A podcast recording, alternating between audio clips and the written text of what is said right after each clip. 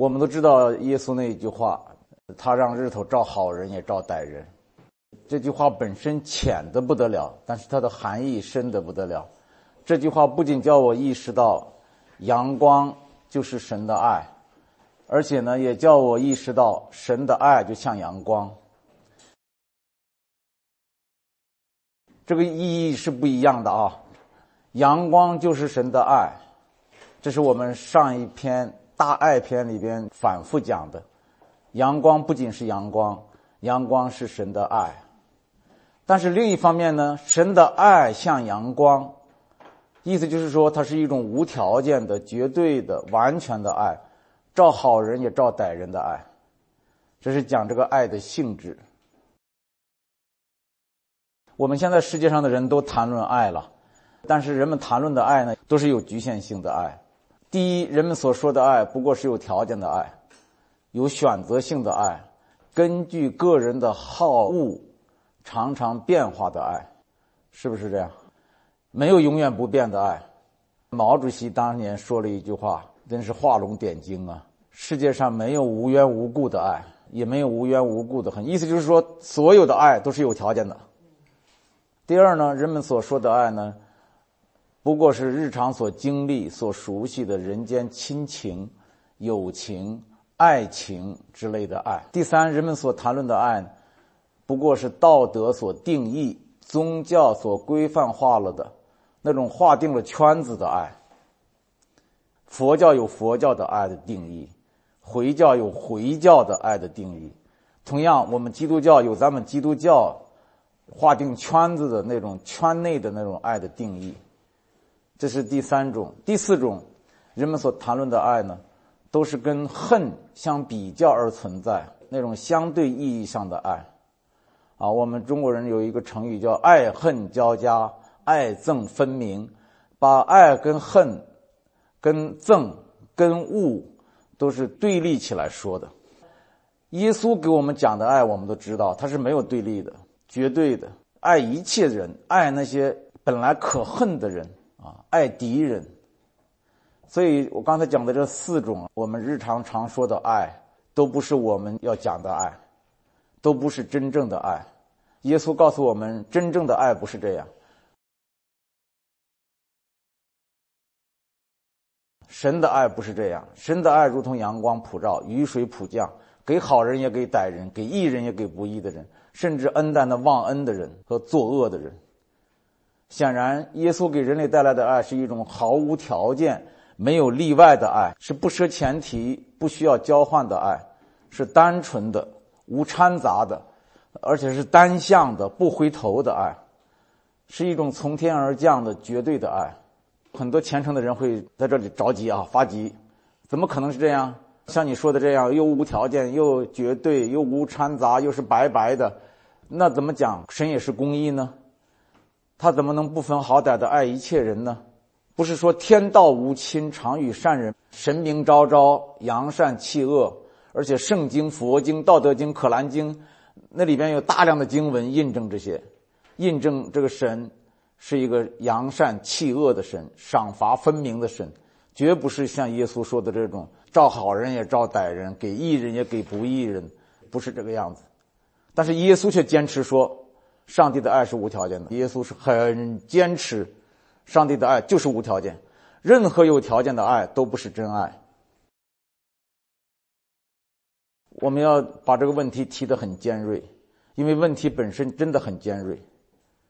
几乎在所有的道德和宗教经典上，都讲到这个爱的条件性，但是唯独耶稣指着阳光、指着雨水、指着鸟、指着花，跟我们讲神的爱是无条件的。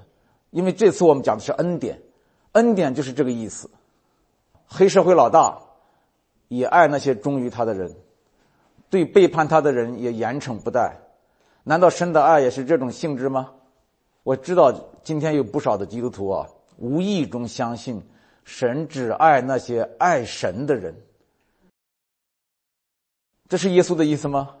不是的，听耶稣怎么说。耶稣说：“你们若单爱那爱你们的人，有什么赏赐呢？就是税吏不也是这样行吗？真是呜呼哀哉啊！这个呵呵 我们很多弟兄姐妹以为神只爱那爱他的人，这就是无意中把神降低成一个税吏了。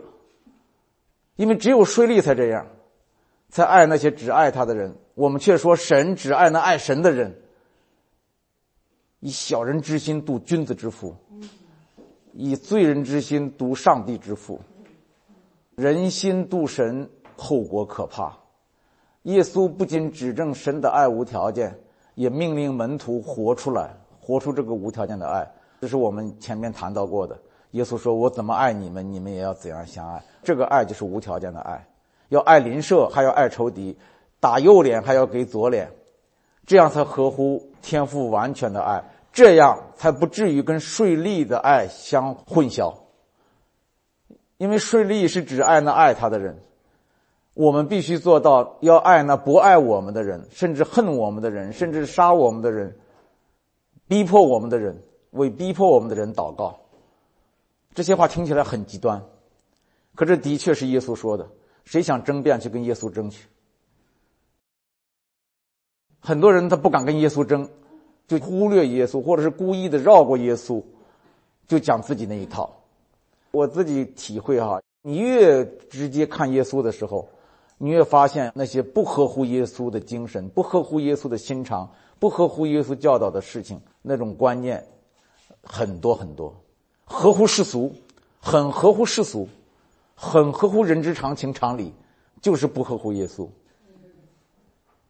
的确是耶稣这么说的。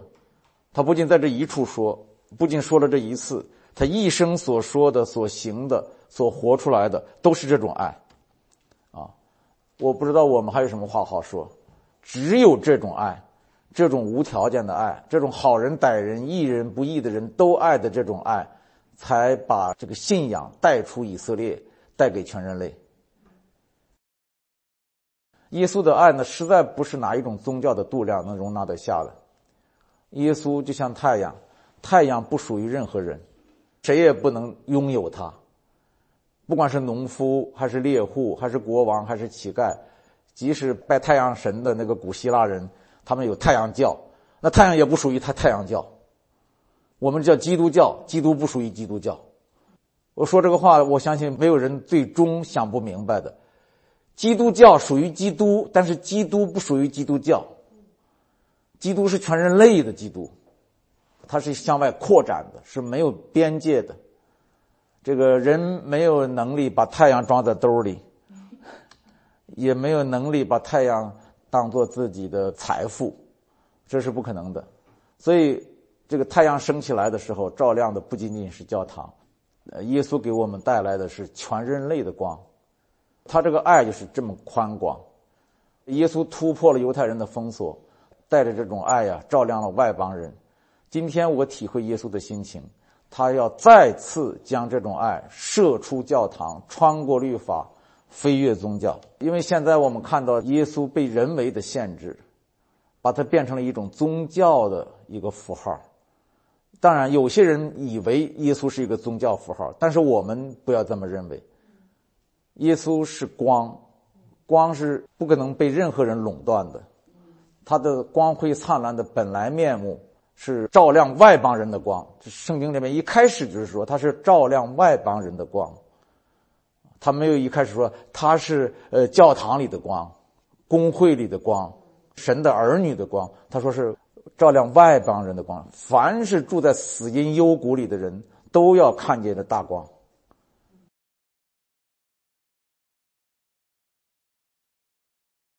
我们。享受的是阳光的爱，耶稣的爱就是阳光一样的爱。那么这种阳光一样的爱呢，叫做恩典，无条件。它的第一个定义就是无条件。让我们试着从不同角度来看啊，恩典是什么东西？恩典首先是大爱的一种结晶。阳光是爱，当阳光普惠于万物的时候，就叫恩典。阳光照在植物上，植物就活着。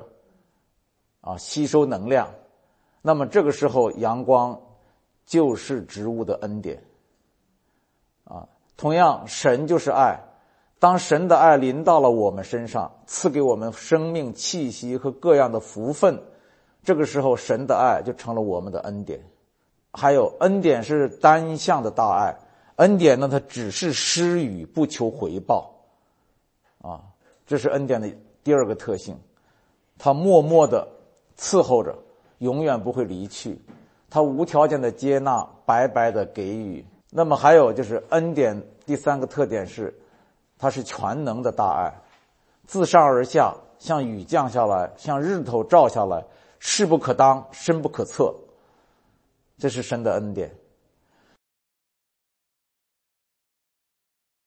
那么从人的角度来说呢，我下面要说的这些话大家都很熟悉。从人的角度来说，努力得来的不叫恩典，交换得来的不叫恩典，因你配得而得来的不叫恩典。唯有当你不配得却给你，你不可爱却爱你，你不合格却接纳你。你犯罪却赦免你，你该死却替你死，这才叫恩典。你们听见了哈？这是完全不合乎常情常理的，完全是不合理的、不合情的、不公平的。我们以后会陆陆续续讲到，在耶稣眼里，谁如果在神面前讲公平，讲的是人的公平，神不屑一顾。神是怜悯，神是怜悯。早来的晚来的，一拿一样多的钱，公平吗？后来的先拿钱，公平吗？啊，有罪的跟没罪的一样享受神的恩典。太阳照好人也照歹人，公平吗？降雨给义人也给不义的人，公平吗？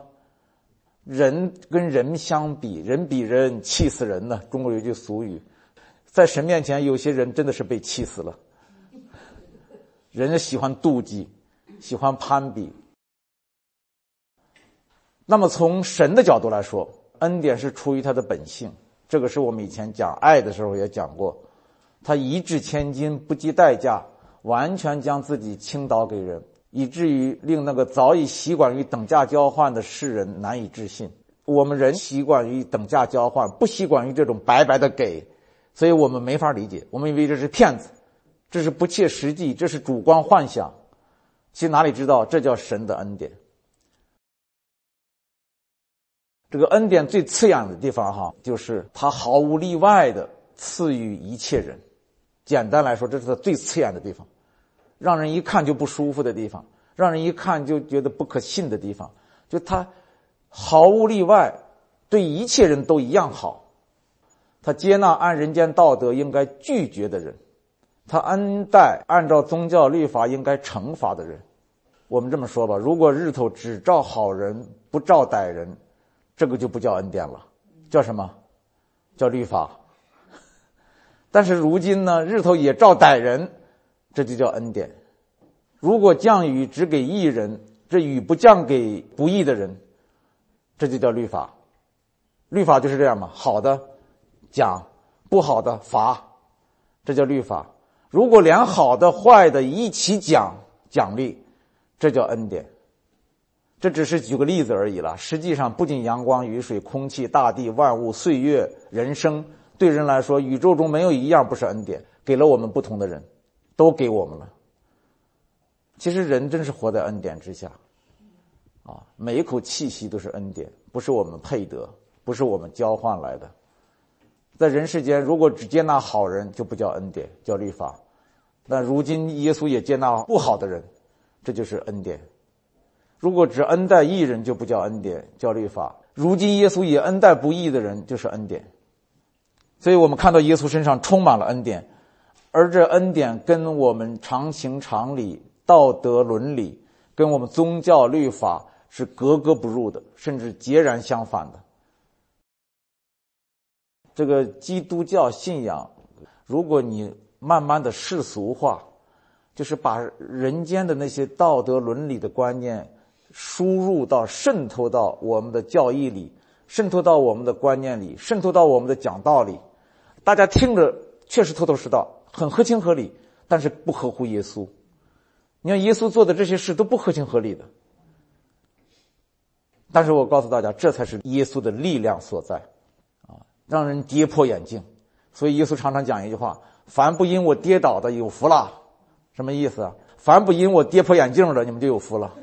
耶稣来了就是不一样，所以有人说他癫狂了，他做的事癫狂，说的话癫狂，他的心思意念跟我们人不一样。人所尊贵的是神看为可憎恶的。那么第三点，我要跟大家分享，就是恩典是普遍的，所有的人都活在其中。就像圣经里说的，那光是真光，照亮一切生在世上的人。注意这个话啊，《约翰福音》一章九节。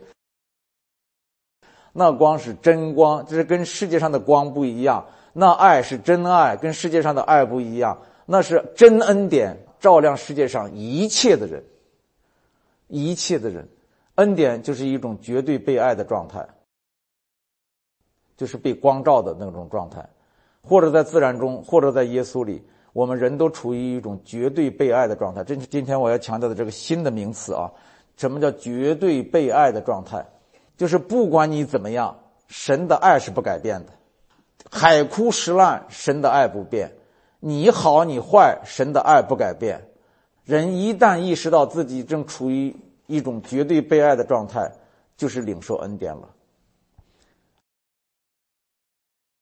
你看，我信耶稣以后，看天，天是恩典；看地，地是恩典；看见鸟，鸟是恩典。因为我想起耶稣的话嘛，有太阳是恩典，没太阳下雨也是恩典。我们人啊，人生当中啊，常常把阴天下雨跟阳光灿烂当做两种截然相反的人生光景，啊，是吧？这个，但是耶稣说，两者都是恩典。你看，他那个例子讲的，日头照好人也照歹人，雨水给义人也给不义的人。你看啊，日头那是一种境况，是恩典；如果没有日头，下雨了，还是恩典。啊，所以耶稣太伟大，这个耶稣说的那些话哈，你仔细去琢磨，越琢磨越有味道。他用了日头跟雨水，这是两种截然相反的东西。前天不是我用了那首歌的歌词吗？阴天代表我的心情，雨天更是我生命的反应。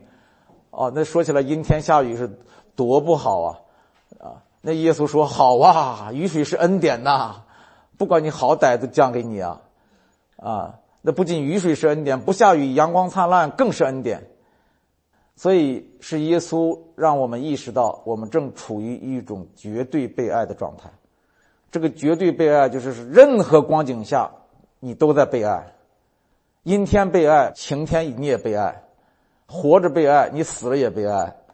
这种自我意识就是领受恩典，因为你活在这个一种确据当中，活在一种。信心当中，活在领受当中，你的心情不一样。那首歌里说：“阴天代表我的心情。”那信了耶稣以后，阴天也是好心情啊，雨天更好。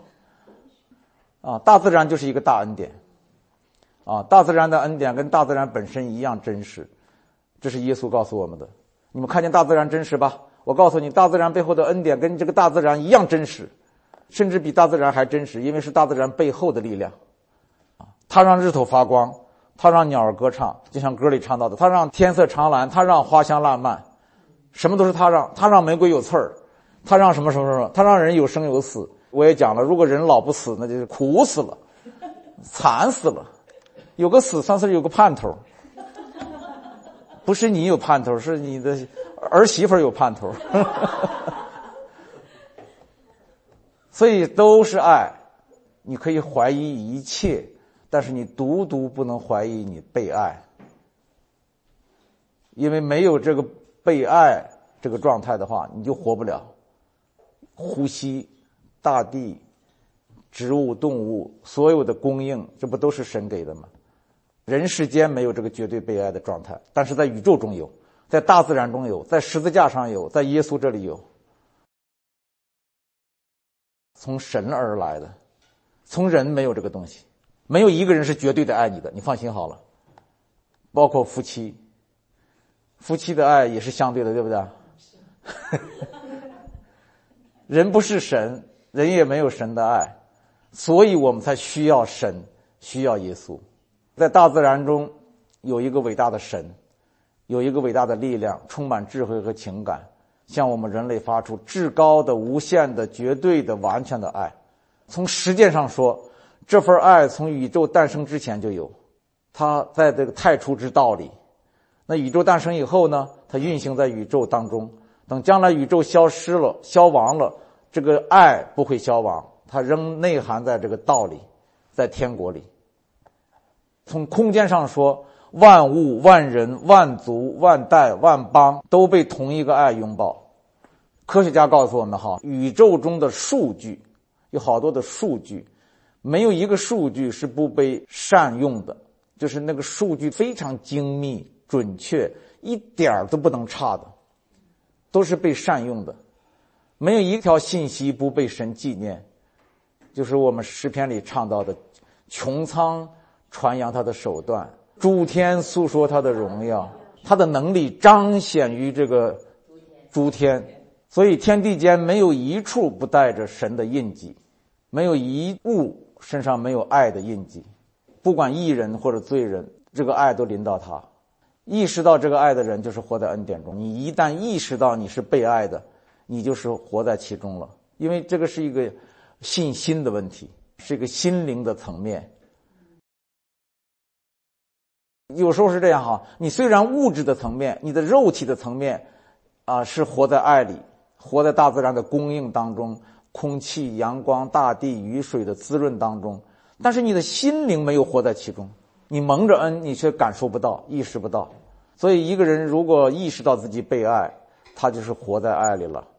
这样的人，用孟子的一句话：“万物皆备于我。”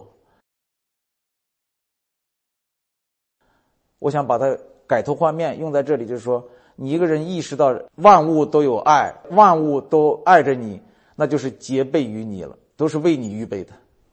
这个时候，就是万劫也不能奈你如何了。你看出周围的一草一木都是爱，你知道你人生的每时每刻都有恩典伴随着，一生的路上滴满脂油，这是我们圣经的话，啊，就是说没有什么地方不滴满脂油，就是你人生中最痛苦的时候也滴满了脂油，因为你是绝对被爱的。注意这个，我们现在。真正的有几个基督徒相信自己是绝对被爱的？大卫是这样，大卫是从来不怀疑自己是被神所爱的。我们要天天欢喜快乐，事事感恩赞美。天父，我们来到你面前，当我们要诉说你恩典的时候，你的恩典就与我们同在。你主动，你单向，你完全，你不看我们。你是凭着你的恩典，凭着你的本性来恩待我们，主啊，谢谢你！愿我们在诉说你恩典的时候，你的恩典就在我们的诉说当中赐给我们，加添给我们，成为我们的力量，成为我们的帮助，成为你自己的光，照亮万人。因为你的光是真光，要照亮一切生在世上的人。奉耶稣的名祷告，阿门。